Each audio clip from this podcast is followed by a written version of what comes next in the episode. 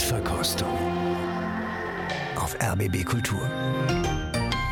Guten Abend und willkommen. Ich bin Christian Detig und begrüße Sie heute Abend mit einem Werk, das so bekannt ist, dass ich es nicht einmal ansagen muss. Stattdessen Giunto è la primavera.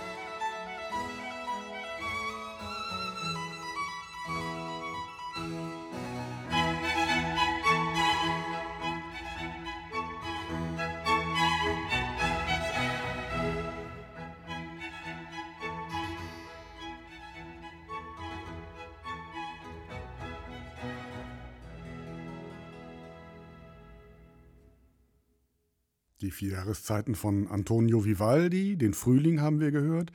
Alle vier Konzerte, alle vier Jahreszeiten wollen wir in den nächsten zwei Stunden hören. Neun verschiedene Aufnahmen habe ich dafür herausgesucht. Das war eben die erste. Kailius Kaiser, was meinen Sie? Sie haben so herzlich gelacht eben, als wir das gehört hab haben. Habe ich? Ja, ja dann habe ich mich eigentlich gegruselt. Zunächst mal kann man sagen, endlich mal ein schönes Stück, um mal gleich den Ton zu setzen hier für, die, für den heutigen Abend. Wie war die Frage? Was sie, wie sie es gefunden haben äh, und warum sie gelacht haben. Juicy habe ich es gefunden, saftig, groß besetzt. Der Hummelflug ist gleich mit eingebaut.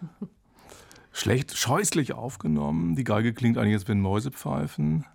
Also es ist eine Menagerie hier, mit der ich eigentlich nichts zu tun haben möchte. Schon mal was gesetzt für heute Abend. Ne? Kalius Kaiser, Kritiker, Moderator hier bei RBB Kultur.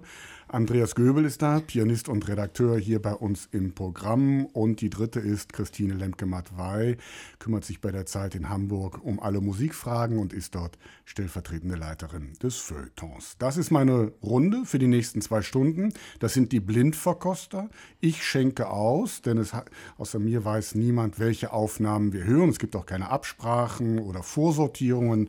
Alles streng geregelt.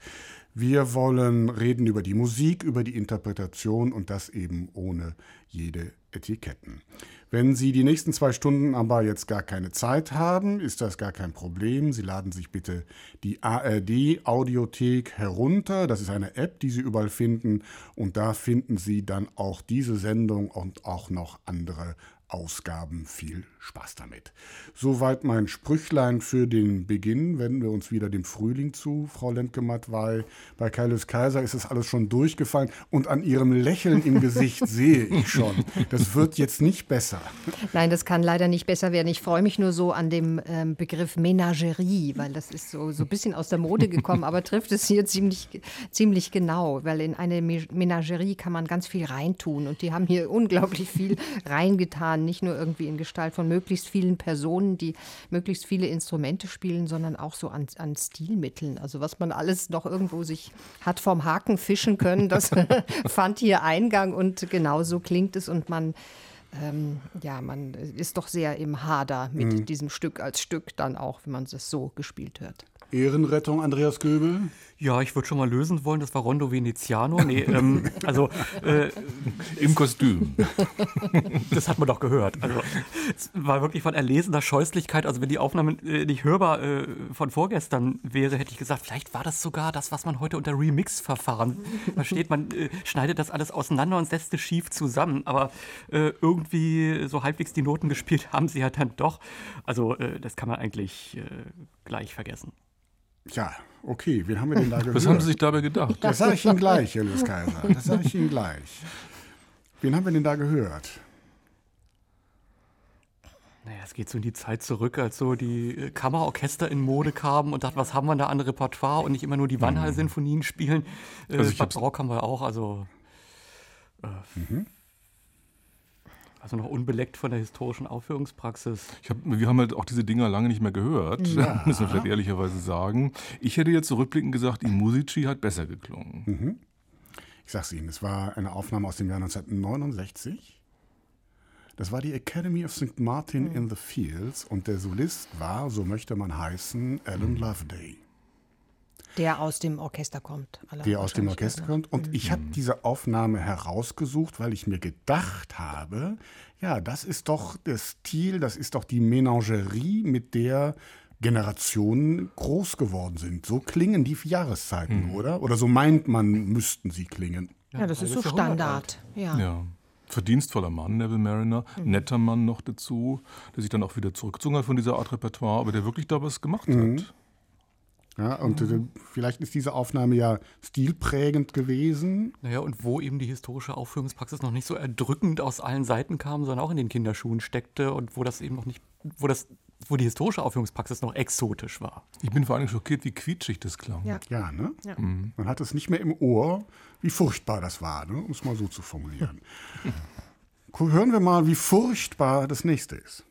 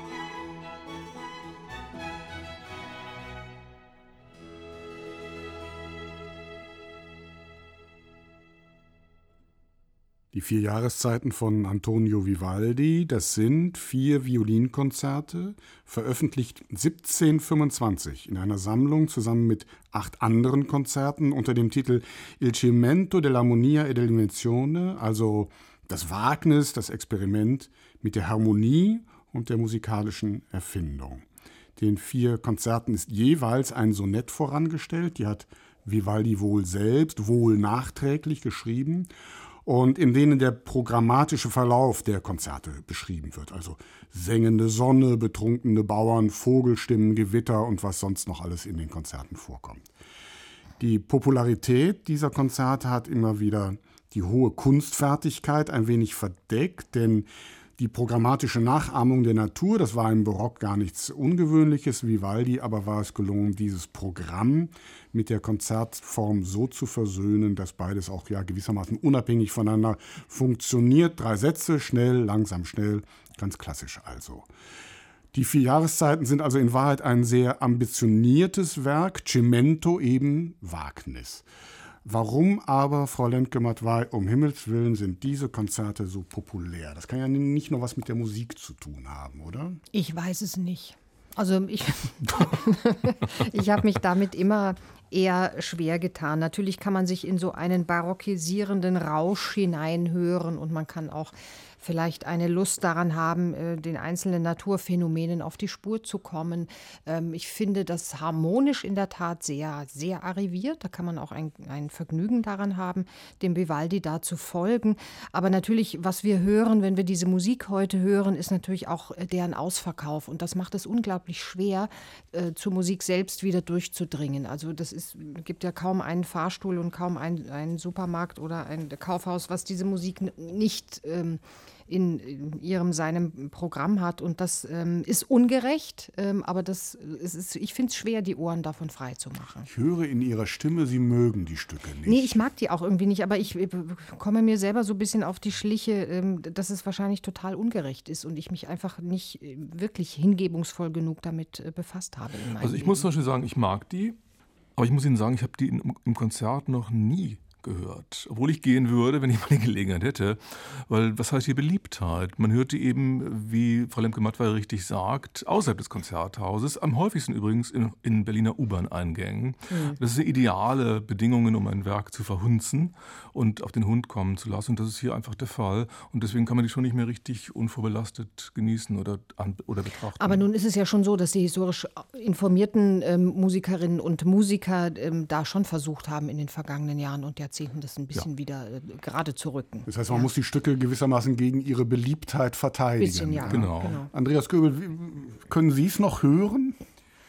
Ja, wenn ich es nicht zu häufig höre oder einfach mal auch mal gegen den Strich höre. Ich meine, das Problem in der Bekanntheit ist ja auch, äh, die kommen, die hat jeder, glaube ich, mal im Musikunterricht gehabt, weil es ja so einfach ist, die genauen Angaben, was wir uns worunter vorzustellen haben, auch an die richtigen Stellen gepackt wurden. Und äh, ob das nun wirklich in der Musik wie ausgestaltet, es kommt ja gar nicht vor, man kann es irgendwie klischeehaft wiedererkennen, auch wenn man sich nicht intensiv äh, damit befasst. Also ähm, man kann es hören, wenn man aufhorcht. Das macht ja dann doch mal Spaß zu vergleichen, äh, welche Freiheiten bietet auch diese Musik. Ich meine, äh, welche Freiheiten äh, sie bietet, haben wir jetzt äh, weder in dieser noch in der Aufnahme zuvor gehört.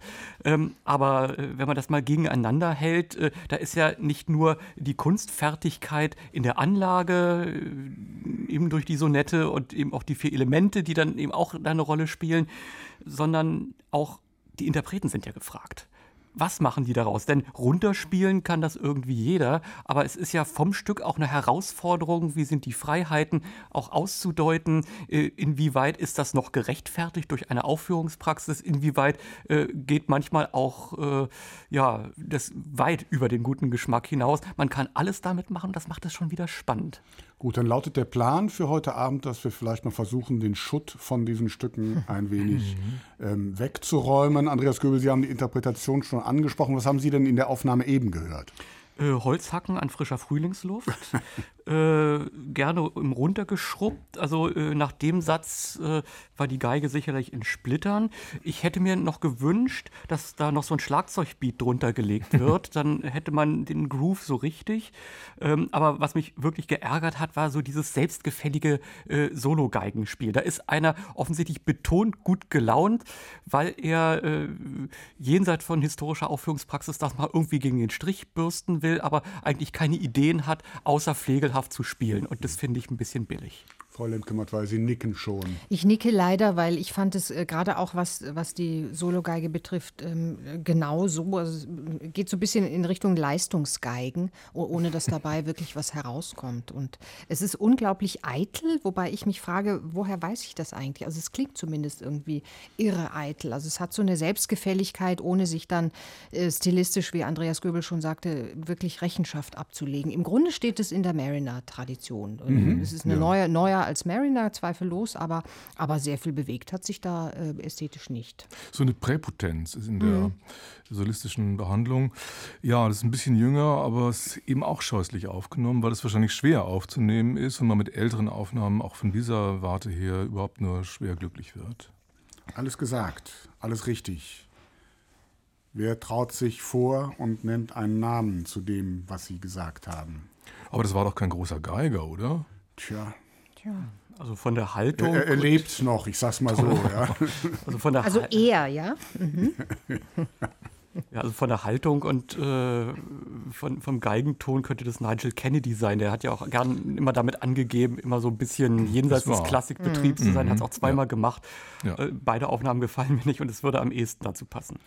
Das war Nigel Kennedy und das war das English Chamber Orchestra. Die Aufnahme ist 20 Jahre weiter. Unter ihm selbst. unter ihm selbst. Und äh, diese Aufnahme hat damals, 1989, eine gewisse Berühmtheit erlangt, weil Nigel Kennedy damals so als Punk-Geiger seinen Durchbruch hatte und alle ganz beseelt waren von der jugendlichen Frische dieser Aufnahme. Das hat er auch durchgehalten, als er es dann später mit den Berliner Philharmonikern nochmal gemacht hat. Äh, man hat ja in der Philharmonie keine Karten gekriegt. Aber die Zeit scheint über diese Aufnahme gnadenlos hinweggegangen zu sein. Naja, das ist halt der Umgang mit diesem, mit diesem Stück oder mit diesem Repertoire, dass man sagt, äh, hört mal her, ich mache mir jetzt so ein Irokesending auf meinem Kopf und so ein bisschen Geige spielen kann ich auch. Ähm, und ich zeige damit und ich zeige, zeige aber auch mit der Musik, ähm, Klassik ist ja gar nicht so schlimm. Ist ja gar nicht so anstrengend, ist ja gar nicht irgendwie immer nur so Und für ernste Leute oder so. schlimm. Und dann wird es ganz, ganz furchtbar. Das ist, glaube ich, die Bewegung, die man hier so ein bisschen nachvollziehen kann. Wollen wir mal hören, wie das in der nächsten Aufnahme klingt?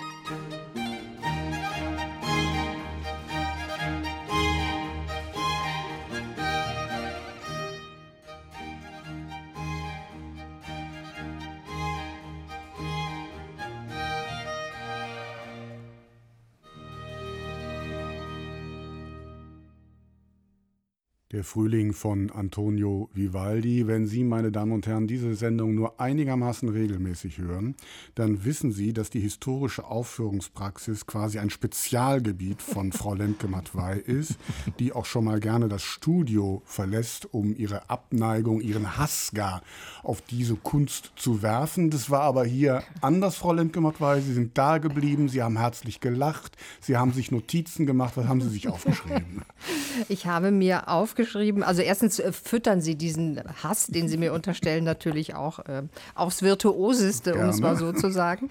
Ähm, ich habe mir das Stichwort Voliere aufgeschrieben, mhm. weil ich das Gefühl habe, hier geht es doch unter den äh, unseren gefiederten Freunden relativ äh, deutlich zur Sache. Die Schnäbel sind sehr viel spitzer und man ähm, traut sich auch mehr zu. Ähm, musikalisch, es wird geschrubbt, aber es wird mit einer gewissen Atmosphäre geschrubbt.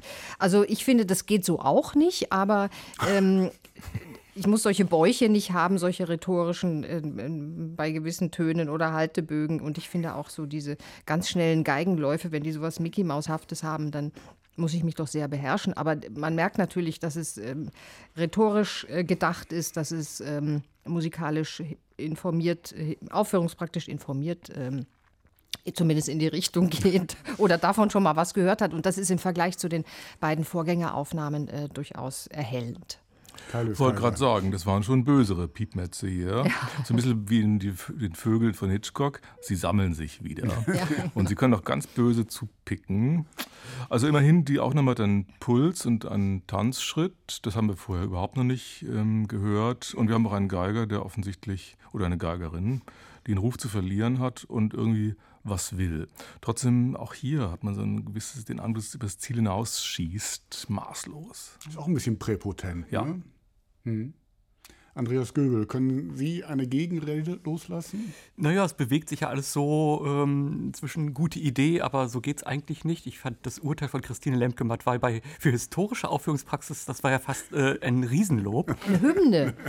Äh, es, es, gibt ja diese Ansätze, wo man sagt, äh, wir bürsten es gegen den Strich. Also für mich war das historische Krawallpraxis. Und, aber die können es eben auch. Natürlich ist es so, jede Idee wird genommen und äh, Tonschönheit ist Nebensache und äh, äh, Intonation auch. Und man kann es so gut miteinander verschleifen, aber es macht gute Laune und äh, ja, warum denn eigentlich nicht? Ich meine, wir werden sicherlich noch Aufnahmen haben, wo das so ein bisschen ausgeglichener ist.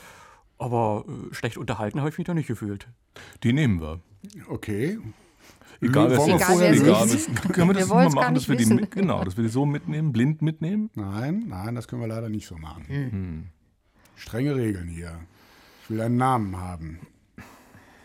Also vom Krawalligen her äh, war das, das war ja damals, als das rauskam, äh, wirklich ein Hinhörer. Also, wenn mich nicht alles täuscht, war es die Aufnahme mit Europa Galante und, Galante und Fabio Biondi, weil die ja wirklich nicht nur hier, sondern bei allem, was sie sonst noch gemacht haben, auch versucht haben, die Sau rauszulassen, aber historisch informiert und äh, nicht undurchdacht, muss ich sagen. Und ist ein guter Geiger. Mhm. Ja. Ich habe ja eben schon von der Druckausgabe der Konzerte gesprochen. Es gibt aber auch frühere Fassungen als Manuskript, in denen der Geigenpart auch sehr viel freier und ambitionierter ausgeschrieben ist. Und aus diesen Manuskripten hat Fabio Biondi diesen Part gespielt. Und vielleicht klingt es ja auch deswegen etwas frischer, lebendiger. Ja, nicken. Mhm. Mag sein. Mag sein. Ja, Mag den sein. nehmen wir. Den nehmen wir. Okay. Das heißt, ich muss jetzt gar nicht mehr fragen, wen wir in die zweite Runde mit hinübernehmen. Die Aufnahme ist schon gefallen. Es folgt also jetzt der Sommer. Es ist heiß, kein Lüftchen regt sich und man hat auch deutliche Mühe, sich in der Hitze überhaupt zu bewegen.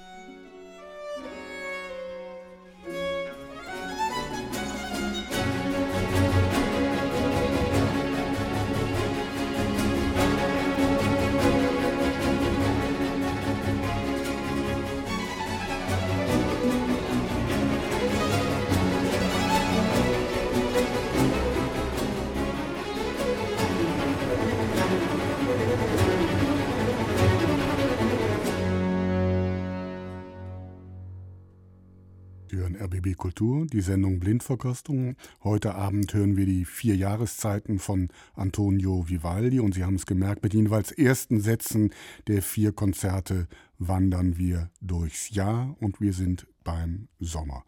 Andreas Göbel, Sie haben eben von einer Art, ja, ich sage mal, Ausgleich gesprochen. Ich meine, den in dieser Aufnahme schon ein wenig gehört zu haben. War es, äh, wenn auch auf ganz klar einer Seite. Es war streng historisch informiert, das hat man auch gehört. Aber das war jetzt ein Ensemble, was vielleicht nicht mehr ganz so äh, vorpreschen muss, äh, weil es vielleicht auch schon so viele Aufnahmen und auch gute historisch Informierte äh, gibt. Das reicht dann nicht mehr aus. Für mich war das im sehr positiven Sinne eine Art Konzeptkunst. Genau überlegt, wo ist es individuell zu gestalten, auch hervorragende Geigensolisten, nicht nur in der Ausführung, sondern auch in der Freiheit, die sie sich mit dem Notentext nimmt. Man kann diese eine Stelle, wo es um die Tränen des Bauernjungen geht, äh, ja auch sehr langweilig runterspielen. So steht es in den Noten, aber das war natürlich nicht intendiert, sondern eben mit Agogik. Äh, die hat eine ganze Szene daraus gestaltet.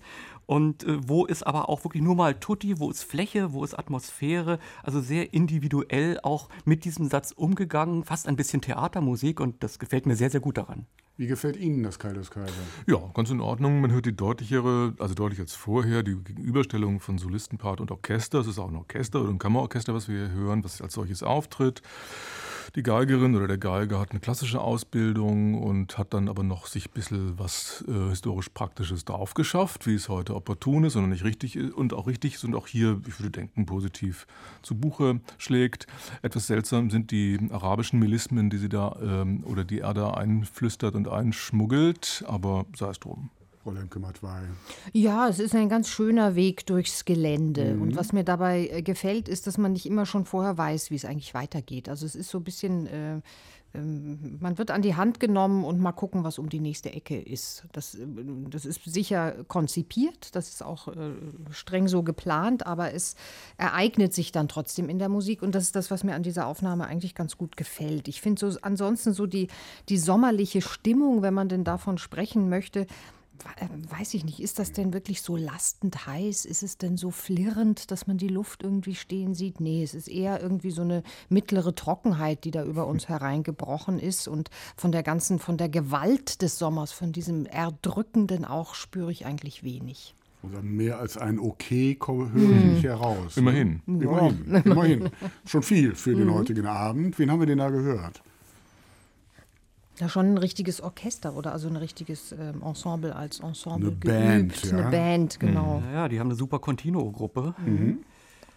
Ähm, so von, von, diesem Sound her, die sie gerne etwas härter und kräftiger mögen, was für mich so auf äh, Ackermus hindeuten. Und Midori Seiler ist ja eben auch eine Geigerin, die großartig zu gestalten versteht. Also das käme dir am nächsten vielleicht. Mhm. Ackermus ist die Akademie für alte Musik. Danke für diese Auflösung. das muss ich das hier nicht machen. Wunderbar. Die Ackermusse, wie man auch sagt. Die Ackermüsse, die dieses Stück 2009 aufgenommen haben, zusammen mit der Deutsch-Japanerin Midori Seiler. Heimspiel ja. sozusagen. Ja, kompetent. Heimspiel. Ja. ja. Kann ohne weiteres bestehen hier. Okay, dann mhm. lassen wir das so stehen und bestehen und hören noch einmal den Sommer.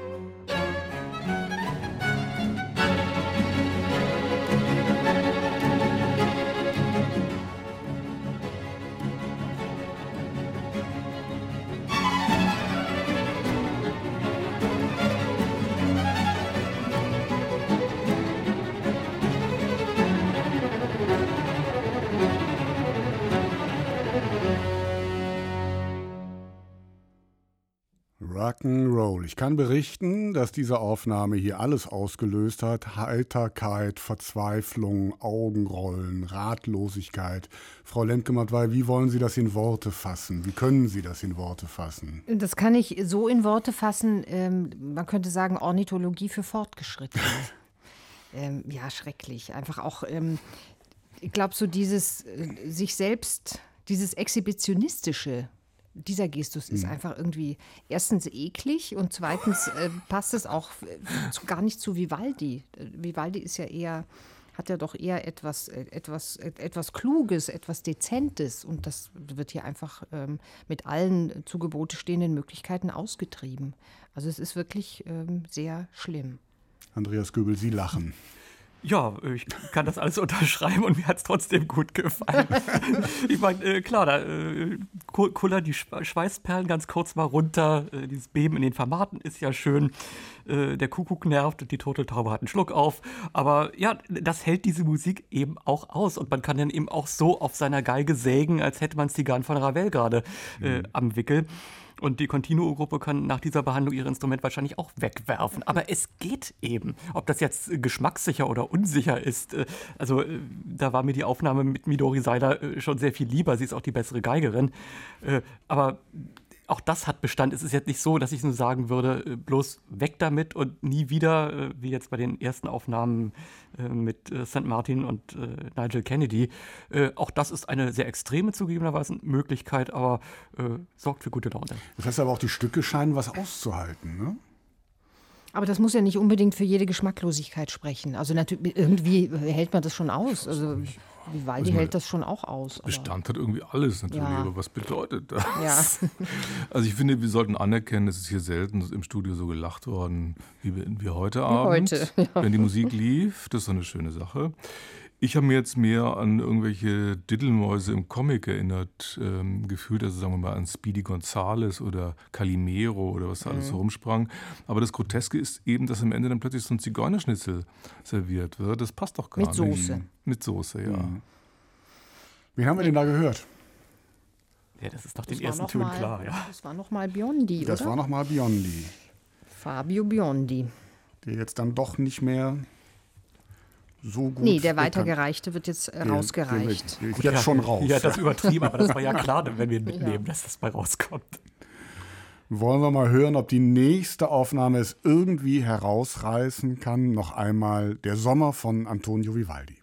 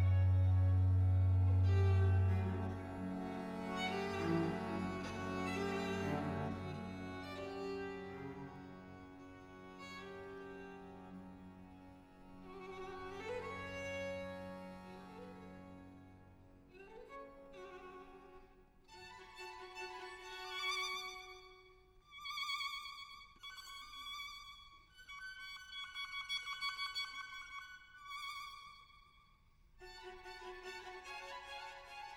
you.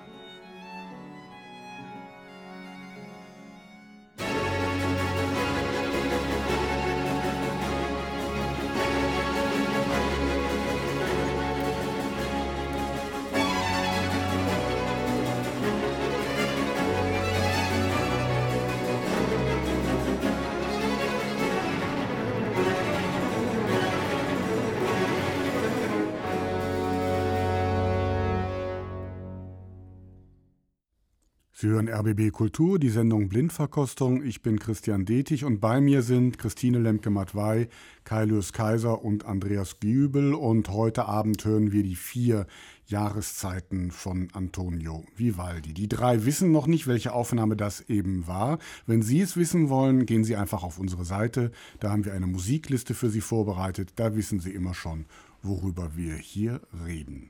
Frau Lemke-Matt war in dieser Aufnahme war es noch ein bisschen heißer. Ne? Man ist richtig müde geworden, während ich, man das gehört hat. Ich habe mich gerade schon innerlich verflucht, weil ich ja so dieses Lastende und Flirrende des Sommers vorhin eingefordert habe.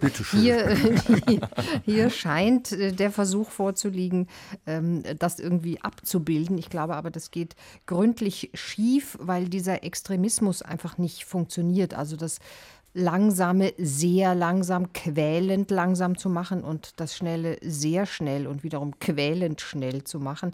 Das ist äh, irgendwie eine Idee vielleicht, ja, aber spricht doch sehr eigentlich äh, über Hilflosigkeit in erster mhm. Linie. Und dazwischen dann so ein bisschen so Miau Mio von der Geige, so ein bisschen Lautlichkeit eingestreut, bisschen so, so ein halb improvisatorischer Gestus. Auch das ist alles leider überhaupt nicht glaubwürdig. Kailius Kaiser Gegenrede. Schlimm, kann ich nur sagen. Ganz schlimm. Bevor der Chef nicht angekommen ist mit der Geige in der Hand, äh, brüten die so vor sich hin da irgendwie. Dann der Einsatz des Hackbretts. Die Streicher im Ensemble klingen wie ein Heuschreckenangriff. Und dazwischen dann diese entlaufende Katze, von der man nicht weiß, ob sie räudig ist oder rollig oder beides. Das ist ja grauenerregend, grotesk. Andreas Göbel, retten Sie es. Nee, tut mir wirklich leid. Ähm, das äh, klingt ja auch so leicht verwaschen, so wie unter, wenn man Mund-Nasenschützer über äh, die Instrumente gezogen hat. Aber so aktuell ist die Aufnahme wahrscheinlich nicht. Also, äh, man muss erstmal sich bei Vivaldi orientieren. Da steht als Tempo immerhin nicht Largo drüber, sondern Allegro ma non molto. Also irgendwie sollte es doch als Kopfsatz äh, eines äh, dreisätzigen Konzertes äh, durchgehen können. Das Problem, das ich mit dieser Aufnahme habe, ist, äh, bei Fabio Biondi kann man ja auch das eine oder andere dagegen einwenden. Nur da haben wir herzhaft gelacht und hier war es richtig ärgerlich und quälend. Der Geigenton sehr, sehr äh, unschön. Es ist im Grunde genommen äh, alles schon gesagt worden. Da wird man richtig müde, aber leider nicht im angenehmen Sinne. Wer möchte lösen? Frau Lemke-Mattwey schüttelt den Kopf, möchte nicht lösen. Naja, die Aufnahme verrät sich so ein bisschen. Ja, woran? Durch, äh, an, an, diesem Raumklang. Hab mir mhm. erstmal gedacht, was, was mhm. ist da noch dazu? Also, äh, und äh, das war, war, doch Mitte der 90er Jahre, da hat äh, Gottfried von der Goltz für sein Freiburg Barockorchester noch so eine extra Combo für die Contino-Gruppe dazu. Das war das Harpkonzert unter Andrew Lawrence King und das hört man so ein bisschen durch. Genau so ist es. Aber das ist doch bitteschön eine vernünftige das, Truppe. Die müssten das, das doch. nie denken. Ja, ja, ja. Nie. Furchtbar. Die höre ich sonst gerne, aber das wir finden heute Abend nicht das Richtige, ja? Vielleicht auch, weil, wenn ich Sie jetzt richtig deute, was Sie sagen, jeder hier eine besondere Idee meint zu haben müssen mhm. und es damit. Ja, Gottfried von der Goltz ist ja auch ein kluger Kopf, aber manchmal verrennt man sich halt auch in was. Mhm. Nun sind nicht alle Konzerte so schrecklich wie dieser äh, Satz, muss man zur Ehrenrettung sagen. Das ist einer der schlimmsten.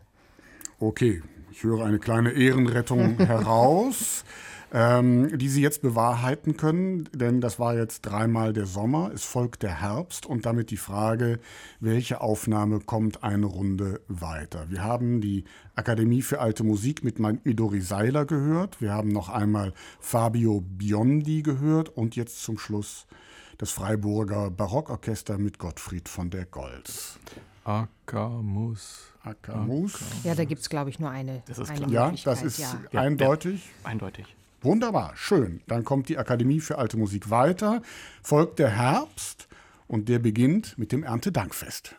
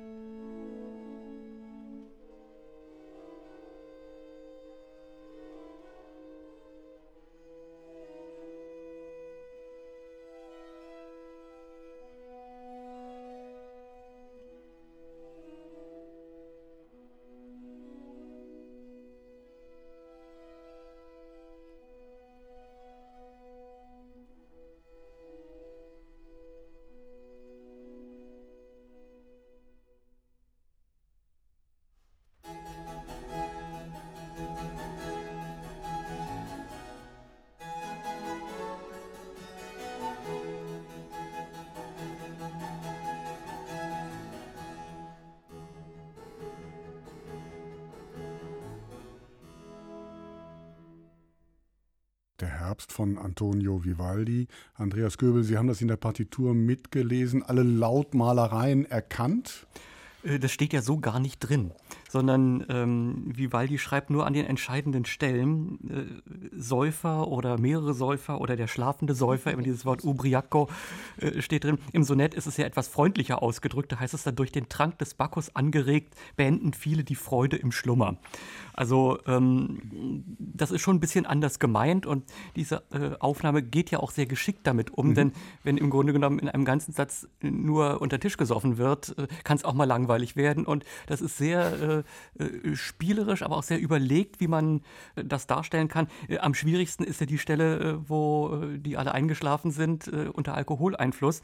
Da kann sich ja nicht viel bewegen, da kann man nicht viel Verzierung reinbringen, aber genauso viele, dass es nicht langweilig wird und dass es trotzdem dargestellt wird. Das Ende ist auch wieder genial. Da steht nur Forte und Allego Assai. Und hier ist es ja eher zurückhaltend beendet. Naja, klar, wenn alle unter dem Tisch liegen, kann man jetzt nicht so einen munteren Chaos machen.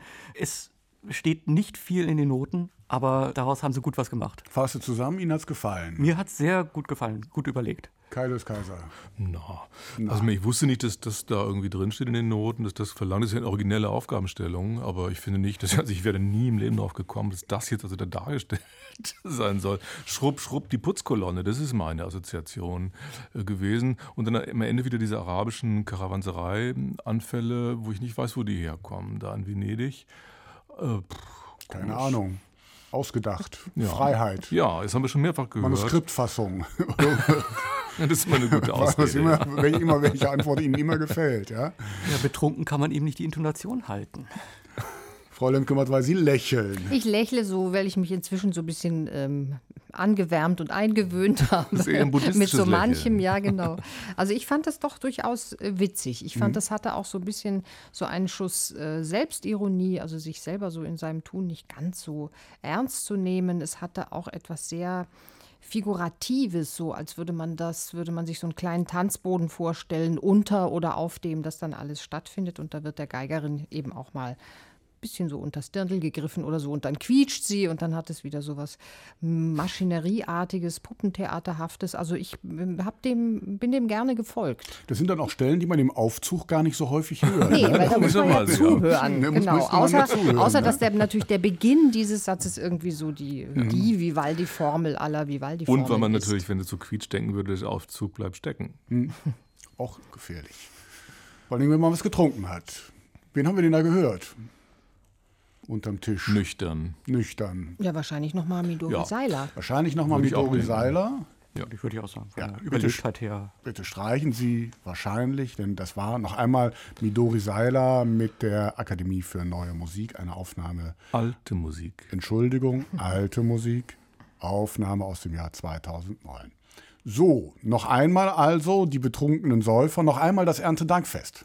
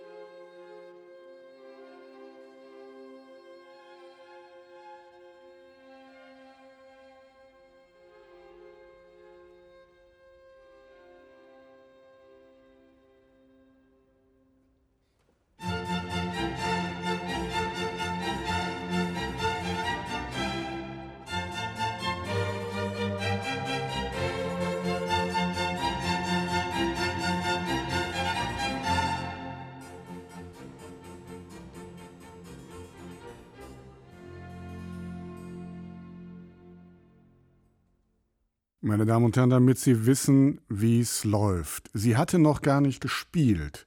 Da rief hier schon jemand und ich dachte schon, sie kommt heute Abend nicht.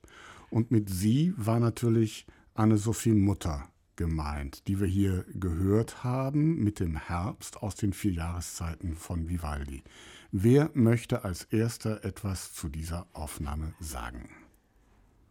Ja, es ist natürlich der Versuch ähm, zu sagen, das, was ähm, Neville Mariner und andere bis dahin, die Aufnahme ist von 1984, bis dahin gemacht haben, das geht auch größer. Das geht auch ähm, dicker, fetter, schöner, reicher, sämiger, sahniger, äh, so. Und ähm, ich meine, die waren ja beide, der Dirigent heißt Herbert von Karajan, äh, weder Mutter noch Karajan, weder von dem einen noch von der anderen kann man sagen, sie hätten kein Temperament. Aber wo die das hier lassen, äh, ist einem nachgerade fraglich. Es ist vielleicht auch der Versuch, aus einer, einer, einer kleinen barocken Sache irgendwie doch ein, ein großes, dickes Konzert zu machen. Und das geht halt wirklich schief. Wobei ich sagen muss, man kann auch sagen, das gelingt in gewisser Weise sogar. Ich finde das eigentlich eine vergleichsweise runde Angelegenheit. Das ist natürlich ein bisschen skurril, dass immer Saint-Saëns plötzlich drinsteckt mhm. oder Sibelius. Das könnte man ja ohne weiteres da rausschneiden und Sibelius unterjubeln, würde kein Mensch merken, so wie das da gespielt ist. Und naja, aber ich bin eigentlich eher positiv überrascht. Mhm. Andreas Göbel. Ja, man will eine glatte, runde Sache draus machen. Ja. Also alles das, was man ausdeuten könnte, äh, natürlich äh, nicht beider Dingen, obwohl man sagen könnte, wenn Anne-Sophie Mutter das im Alter von 21 Jahren spielt, also äh, Alkohol äh, durfte sie ja da schon zu sich nehmen. Also insofern. Sie durfte da aber nur am Gras sitzen, wenn sich jemand erinnert. Das war das ja, ja, genau, Cover. genau, richtig. Aber auch das, ja, wer weiß, was da nicht aufs Foto mit draufgekommen wäre. Aber hier äh, war es nichts weiter als ein grüner Tee. Insofern. Ähm, ja, es langweilt einfach. Also was, was, das sind doch, ich komme noch mal zurück, das sind doch eigentlich zwei ernstzunehmende Künstler, eine Künstlerin und ein Künstler. Was treibt die? Was wollen die? Ja, Entschuldigung, die das war natürlich, das ist ganz klar, Verdienstwille in dem Fall. Ja, der, das große Ärgernis dieser Aufnahme war ja, dass sie nicht in Berlin entstand, sondern mhm. in Wien mit den mhm. Wiener Philharmonikern. Dumm gelaufen. Mhm. Es war natürlich selbstverständlich eine Geldmaschine und das ist ja auch vollständig eingetroffen. Wir reden über eine Aufnahme, äh, wo wir uns noch nach über 25 Jahren an das Cover erinnern. Eine junge Dame, die irgendwie im Wald mit einem wohlgeliehenen roten Pullover sitzt. Mhm. Ja, wir erinnern uns andere, alle an dieses. Wem gehört der Pullover, Pullover fragte man sich damals. Wem gehört der Pullover? Und wir reden über eine Geigerin, die wir sofort erkennen ein größeres Kompliment kann es ja eigentlich ja. nicht geben. Ja, deshalb nochmal die Frage, was wollen die? Was, was, mhm. Wonach suchen die? Ich glaube, die suchen äh, wahrscheinlich hier ein bisschen so nach dem Falschen, aber so dieses, was mich ja immer dann doch ähm, auch einnimmt für sie, für beide, für Karian noch in einer ganz anderen Weise natürlich, ist so diese Suchheit, Suche nach der Schönheit des Tons. Die, Schön, die Schönheit der Musik, in der dann alles andere irgendwie mitgeborgen ist. Ich glaube, das funktioniert hier nicht, weil das nicht der richtige mhm. Gegenstand ist, aber Grundsätzlich würde ich das gar nicht in Abrede äh, stellen wollen. Man muss auch gucken, in welcher Zeit es eben wirklich entstanden ist ja. und aus welcher Zeit Karajan, der das Ganze ja dominiert, auch kommt. Und äh, wenn Barock, dann war das so. Ich erinnere daran an den Beginn, äh, wie wir über Neville Mariner Ende der 60er Jahre an diese, über diese Aufnahme gelacht haben und die eigentlich unmöglich fanden. Aber das war ja auch nicht so weit weg. Das war jetzt 15 Jahre später, wo so eine Herangehensweise durchaus nicht ehrenrührig war und wo man eher die Nase gerümpft hat über die historische Aufführungspraxis, äh, was die da für ein angebliches Chaos reinbringen. Also man spürt einen Kunstwillen, aber kann es nicht richtig einsortieren, ja? Kunstwillen, über den die Zeit jetzt endgültig hinweggegangen ist. Mhm. Aber die Aufnahme war ein riesiger Erfolg. Ein damals. Monster bis heute, glaube ich. Ja. Also wenn, wenn, wenn, man sowas im Ohr hat, hat man, glaube ich, noch weniger Mariner heute im Ohr als das. Das mhm. hat man im Ohr. Ja. Ist ja auch laut genug. Weil, viel, weil genügend mitspielen. Sind ja auch viele. Ne? Ja. Bei der nächsten Aufnahme sind nicht ganz so viele dabei.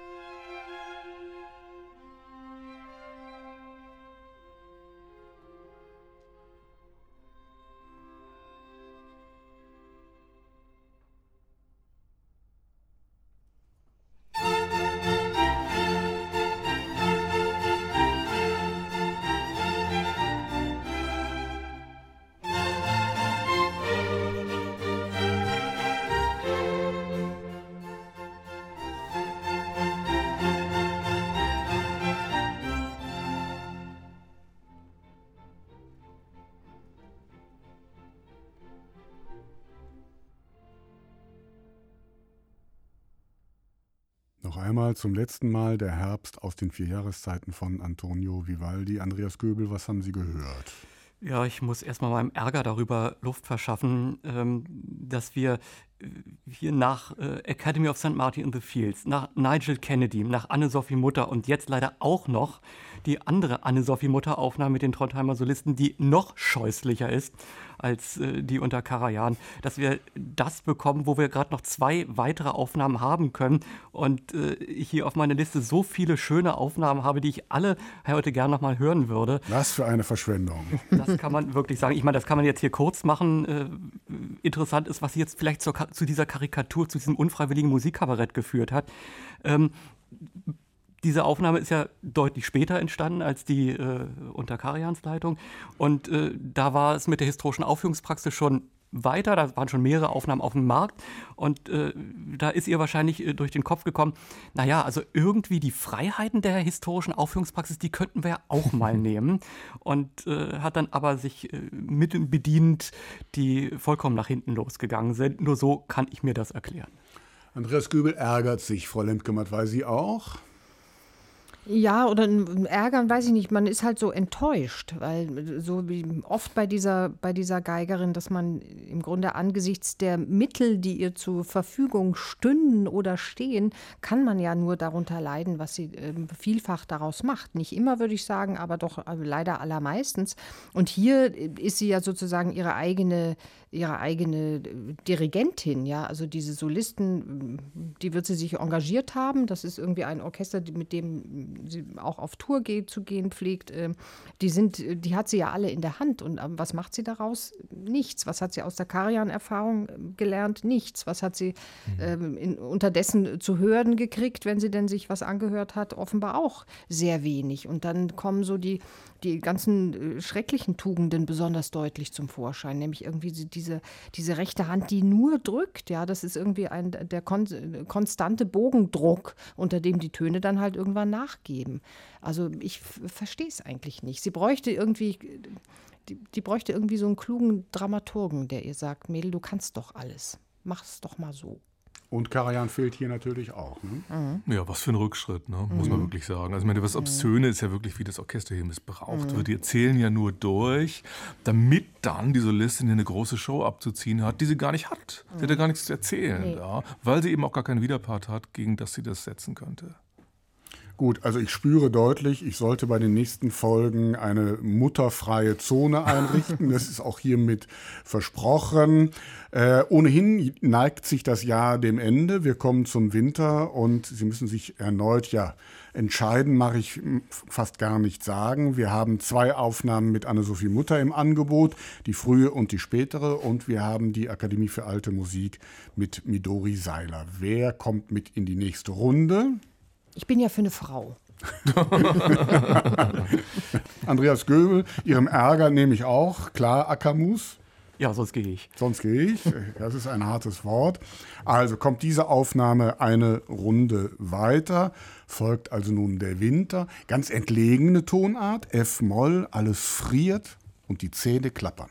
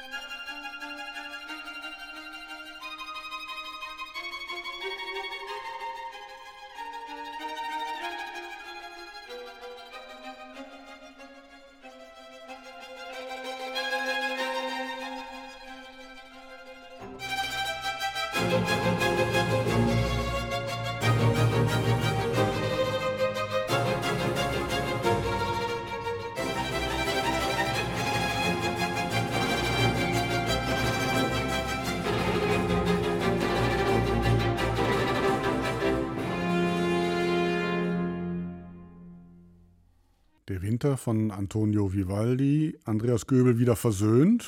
Bis zu einem gewissen Grad, also so, sowieso äh, versöhnt nach mm, den letzten beiden. Aber ähm, ja, das Positive, was mm, ich in dieser Aufnahme sehe, es hat eine Idee, es hat ein Konzept, es geht durch. Es ist auch äh, so, äh, jetzt nach den vielen Versuchen und hier was machen, da was machen, äh, ist es äh, ein recht stringentes Durchziehen, ohne viel links und rechts zu gucken. Das kann man bei der Kürze des Satzes auch tun. Es ist ja klar, was dargestellt wird. Äh, man friert, die Zähne klappern.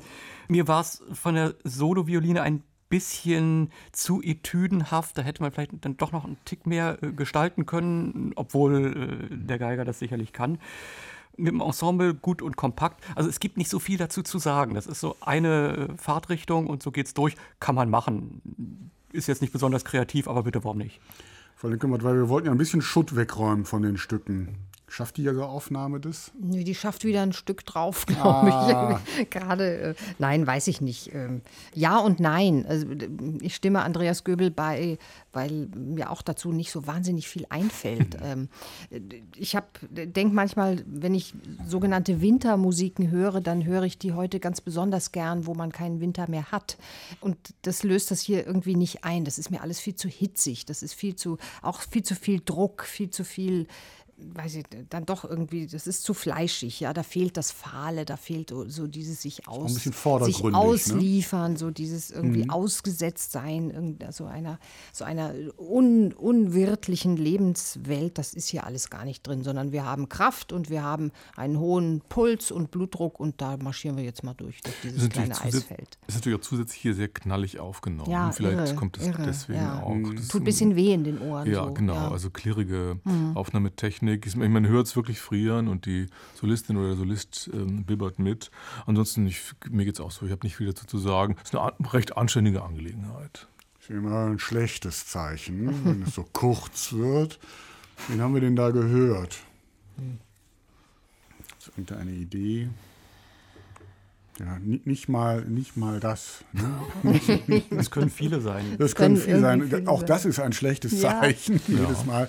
Dann löse ich das auf, denn das war Giuliani Camignola. Ach nee, Mit August. seinem Venice Baroque Orchestra. ach echt? Ja, Das hätte ich besser erwartet. Hätte ich Ja. auch das erwartet, ja. Ich auch anders in Erinnerung. ja. Toller Geiger. Interessant. Ein toller Geiger. Einer, der auch eigentlich. gestalten kann, auch super Mozart-Aufnahmen. Ja. Und auch nicht so alt, wie ich gedacht habe. Ich meine, die Aufnahme. Ja, die ist genauso alt wie die letzte Mutteraufnahme, ist im selben Jahr entstanden. Ja. 99. mhm. Ah, kommt aber doch nicht so gut weg hier. Ja.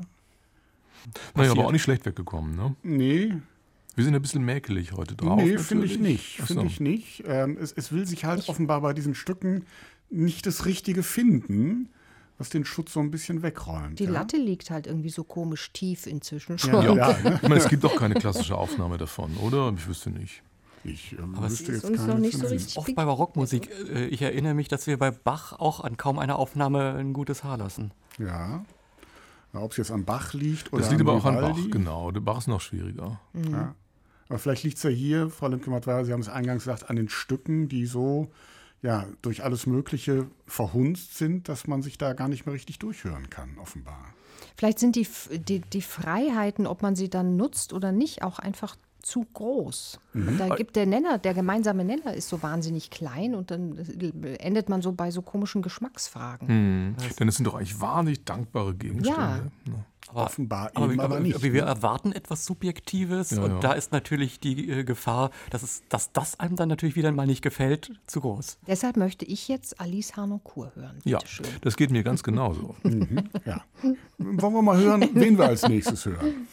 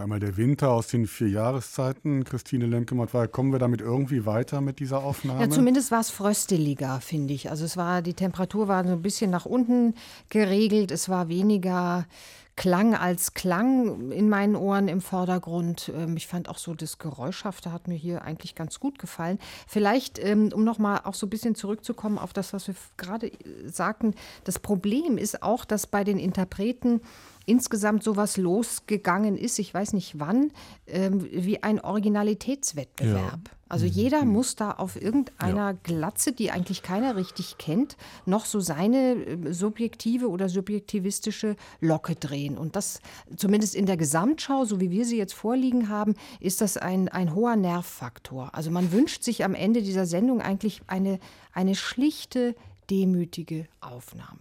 Macht mal nix. Ne? Macht mal doch mal einfach nix und dann gucken wir mal, was an der Musik dran ist. Hm. Das war natürlich hier besonders extrem jetzt, ja. ne, weil da wirklich sehr outriert war mit Geschmacksverstärkern bis dort hinaus operiert wurde. Nicht schön. Das Stück fordert aber auch dazu heraus, oder? Wollte ich sagen, es liegt ja, am Stück auch und auch an dem, was dann auch drinsteht. Die, auch die Hinweise, was es nur bedeuten soll, sind so klar, wenn am Beginn steht, furchtbarer Wind, naja, und da fällt es schwer, nicht das zu doppeln, was man ohnehin erwartet und was ohnehin die Musik auch ohne dem. Ja, das äh, sind eben die Fallen, könnte. in die man nicht tappen darf. Ja. Hm. Wen haben wir denn da gehört? Nur Mut. Hm. Es wird wieder Midori Seiler gewesen sein, von der historischen ja. Anmutung her, Akamus äh, ja. Klang. Das ist. Es war noch einmal also ich fand es ja auch nicht Midori Seiler, die bei allem Durchgereichten immer ein wohlfälliges Urteil bei Ihnen gefunden hat. Genau, muss man ja auch mal sagen. Besser als die letzte mit Carmen Yola, auf jeden Fall. Mhm. Sie hat bislang nur ein blaues Auge. Genau. Wir Aber kommen, das hat sie. Wir kommen zur letzten Aufnahme heute Abend. Wer fehlt denn jetzt noch? Alice Harnoncourt, ich kann ja, mich Alice nur wiederholen. Okay, ja. Ja, ja, ja. Gidon Kremer gibt es auch noch. Gibt es mhm. auch noch. Ja. Marcel, äh, dirigiert von Marcel, gibt es Thomas Zedmeier würde mich interessieren. Ja, das stimmt. Äh, die Janine Jansen-Aufnahme war sehr schön. Ja. Daniel Sepek ist nicht schlecht. Ja. Mhm. Das sind so ungefähr. Das sind sie so. Mhm. Das sind die, die Sie auf ihrer Liste haben. Und jetzt wollen wir doch mal hören, ob die auch auf meiner Liste stehen. Genau.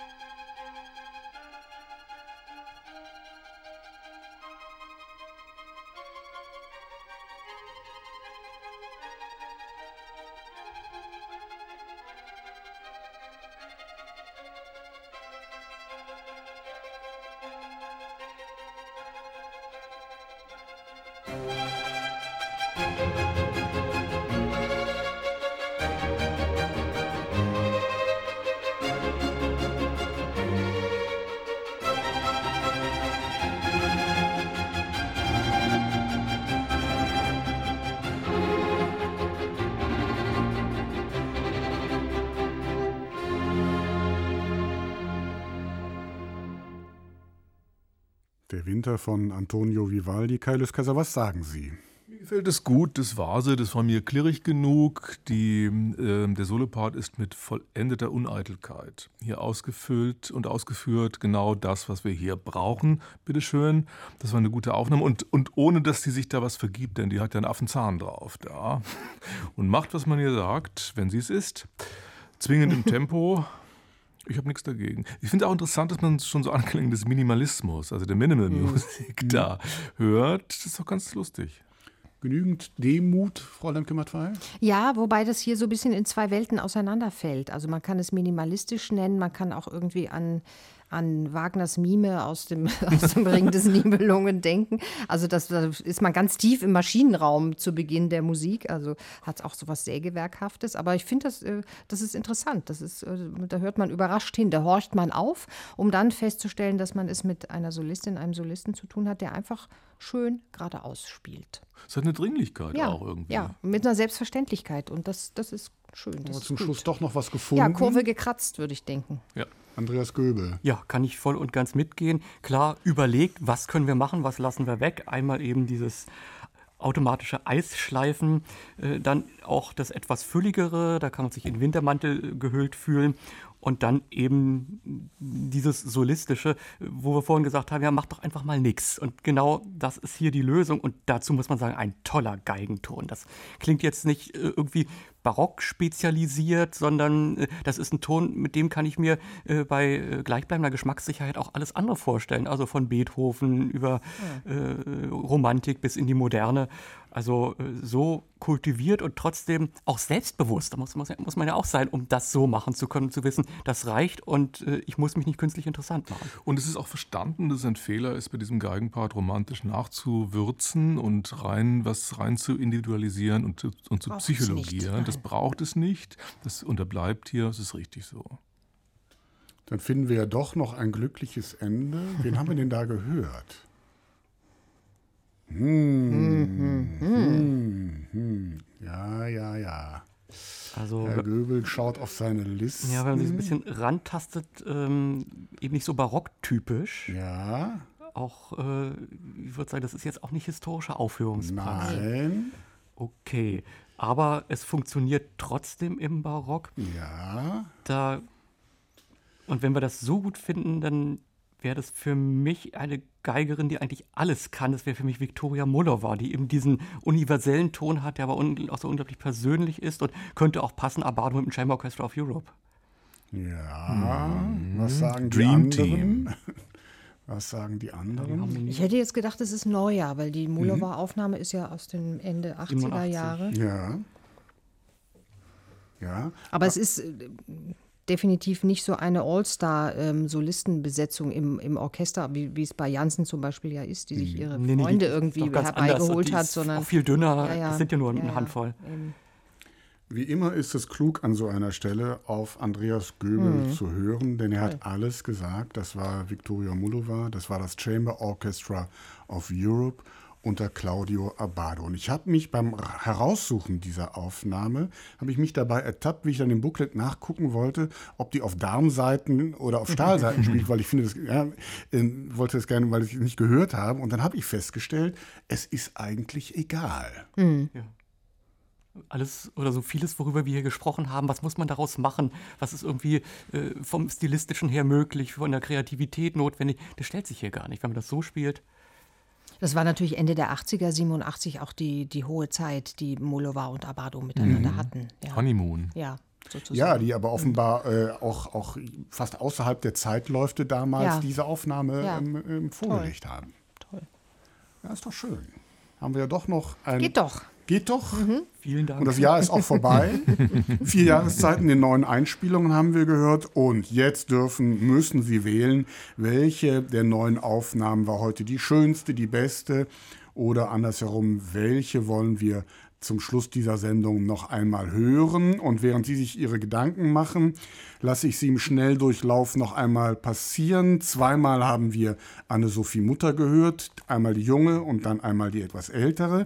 Dann die Italiener Fabio Biondi mit Europa Galante oder Giuliano Carmignola. Dann Berliner Heimspiel, mehrfach weitergereicht, die Akademie für Alte Musik mit Midori Seiler.